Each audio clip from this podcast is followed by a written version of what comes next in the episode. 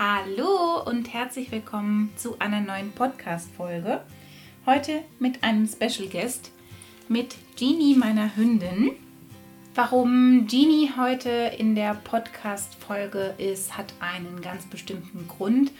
Es wird eine Special-Reihe geben mit Jeannie zusammen, weil ich durch sie einfach unfassbar viel gelernt habe und ich die Erkenntnisse, die ich da gesammelt habe, gerne mit euch teilen möchte.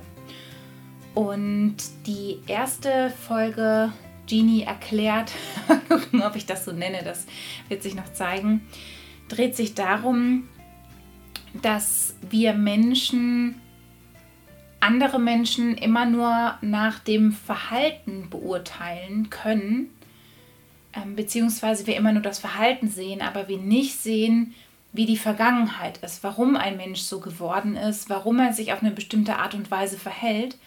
Ähm, und darüber möchte ich gerne mit euch heute sprechen.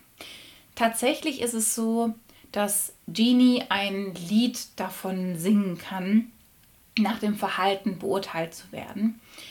Für diejenigen, die den Vlogs nicht folgen oder mir auf Instagram nicht folgen, sie ist eine Hündin aus dem Tierschutz. Wir haben sie aus dem Tierheim letztes Jahr im Oktober ähm, geholt. Und es sind sozusagen mehr Probleme aufgetreten als ursprünglich erwartet. Wir wussten im Endeffekt fast nichts über ihre Vergangenheit.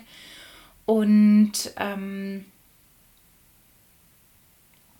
beziehungsweise haben wir auch viel mehr durch die Zeit mit ihr, durch einen Hundetrainer über ihre Vergangenheit dann erfahren können.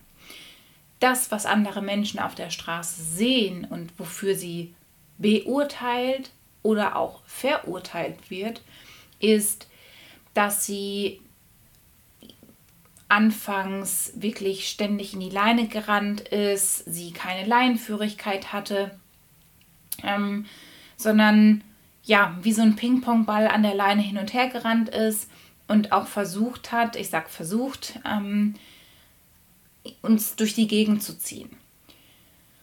Und da wurde man teilweise schon echt doof angeguckt. Ähm, und auch in Situationen, weil sie eine Leinenaggression gegenüber anderen Hunden hat, ja, ist es natürlich für Passanten immer wieder ein Spektakel zuzugucken, wenn ein Hund plötzlich um die Ecke kommt und Genie ausflippt, ähm, in die Leine springt, bellt, komplett außer Rand und Band ist ähm, und ja, im Endeffekt Leute da teilweise sehr stark gucken. Teilweise habe ich, ne, das ist ja eine Interpretation meinerseits dann, dass ja, dass sie das irgendwie negativ beurte äh, beurteilen. Aber bestimmte Dinge wie Kopfschütteln, das ist, glaube ich, ein sehr, sehr eindeutiges Zeichen dafür, ähm, dass sie das Ganze irgendwie ja nicht gut finden. Oder auch Kommentare wie halten Sie bitte Ihren Hund fest. Ähm ja, sind da sehr, sehr deutliche Anzeichen. Ähm, das, also es ist ja im Endeffekt so, dass die Menschen nur sehen, wie Jeannie gerade ist und dann vielleicht noch fragen, wie alt ist sie denn? Ach krass, ich dachte, sie ist jünger. Ähm, aber keiner das sehen kann, warum sie so ist, wie sie ist. Ähm, und wenn Menschen wissen würden, dass sie versucht wurde abzurichten, sie damit sehr hoher Wahrscheinlichkeit geschlagen wurde, nicht gut behandelt wurde, sie dadurch, dass sie keine Leinenführigkeit hatte, nicht wirklich Sitz konnte, nicht wirklich Platz konnte, ähm, die Wahrscheinlichkeit sehr, sehr hoch ist, dass sie in ihrem Leben einfach nichts erlebt hat und nichts kennengelernt hat und dementsprechend einfach sehr reizsensibel ist und sehr schnell und sehr stark auf Reize reagiert. Sie wahrscheinlich Hunde einfach nicht kennengelernt hat oder aber schlechte Erfahrungen mit Hunden gemacht hat und deshalb so reagiert.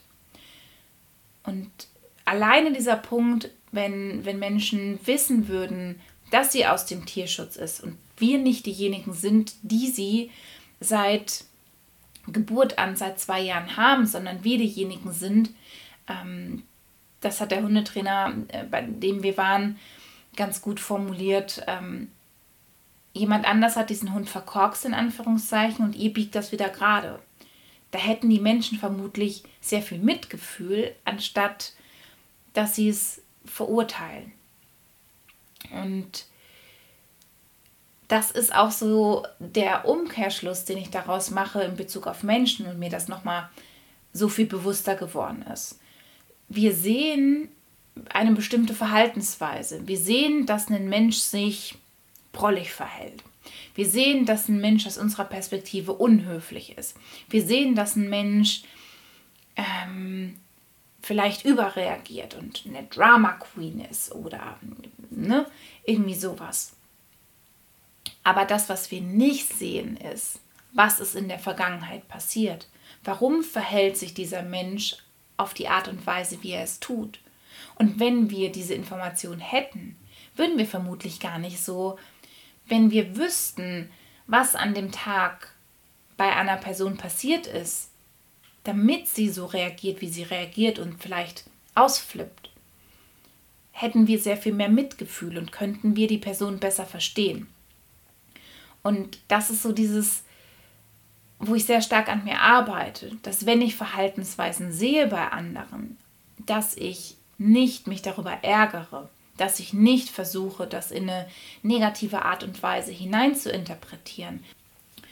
Ich nicht wütend bin, nicht wütend darauf reagieren möchte, weil es mir einfach Energie zieht, weil es mir nicht gut tut, in dieser Emotion zu sein und es im Endeffekt mir nichts bringt und anderen Personen auch nichts bringt, wenn ich wütend bin.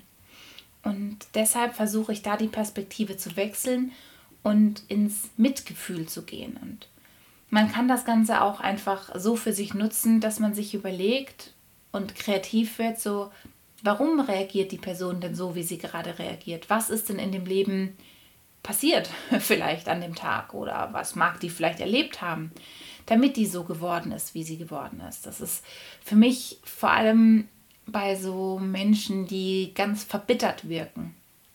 Ähm, etwas, was mir geholfen hat zu überlegen, okay, was, was mag denn da in dem Leben passiert sein, damit die Person so geworden ist. Und auf der anderen Seite ist es so, dass natürlich die anderen Personen, also wenn ich mit anderen Personen unterwegs bin, egal ob es Menschen sind, die mir sehr nah sind oder auch Menschen sind, die mir vielleicht nicht sehr nah sind, die ich nur flüchtig kenne oder die ich nur auf der Straße ähm, sehe. Auch die haben nur diesen einen kleinen Ausschnitt von mir. Und es ist wichtig, dass man Dinge erklärt, wenn man möchte, dass die andere Person versteht, warum man sich so verhält. Es gab ein Silvester mal, da hat ähm, Fabi, das war letzt, nee, vorletztes Silvester, da war es so, dass Fabi nicht gearbeitet hat, weil er freigestellt war von der Arbeit und dementsprechend wollte er einkaufen gehen, was ich total nett fand. Er hat dann den Saft vergessen gehabt. Und für mich war das ein unfassbares Drama, weil ich mich nicht gesehen gefühlt habe, weil ich das Gefühl hatte, dass ich ihm nicht wichtig bin, was im Endeffekt überhaupt nicht der Fall war. Und das hatte auch nichts damit zu tun. Und da musste ich einfach darüber sprechen und mich erklären, was denn meine Ängste dahinter sind, damit die andere Person das Ganze einordnen kann.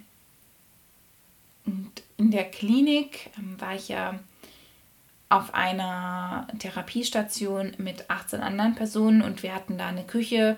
Ähm, wir haben da nicht zusammen gekocht, Corona-bedingt, aber im Endeffekt war es wie so ein WG-Leben.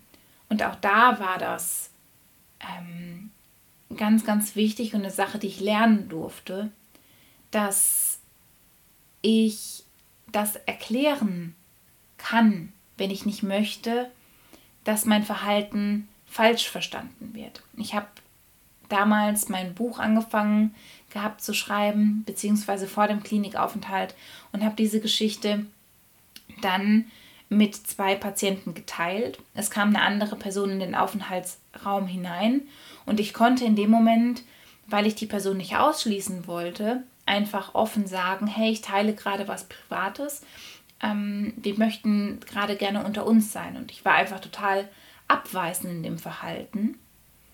Und die Person hat sich total ausgegrenzt gefühlt, obwohl das genau das war, was ich nicht wollte. Hätte ich das Ganze einfach erklärt, hätte sie es vielleicht doof gefunden, aber sie hätte sich nicht so komisch ausgegrenzt gefühlt.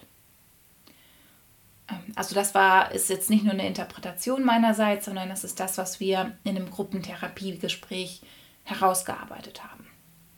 Versuch das doch mal die nächsten Tage und nimm dir das vor, dass wenn du Verhalten siehst bei anderen Personen, wo du eine bestimmte Reaktion zeigst und dich ärgerst, du wütend bist, ähm, du entsetzt bist, ähm, dass du genau das einfach mal ausprobierst, dich zu fragen, warum reagiert diese Person vielleicht so, wie sie reagiert. Oder aber, wenn du dich traust, ähm, bei Menschen, die du nicht so gut kennst, oder bei Menschen, die dir ganz wichtig sind, frag sie.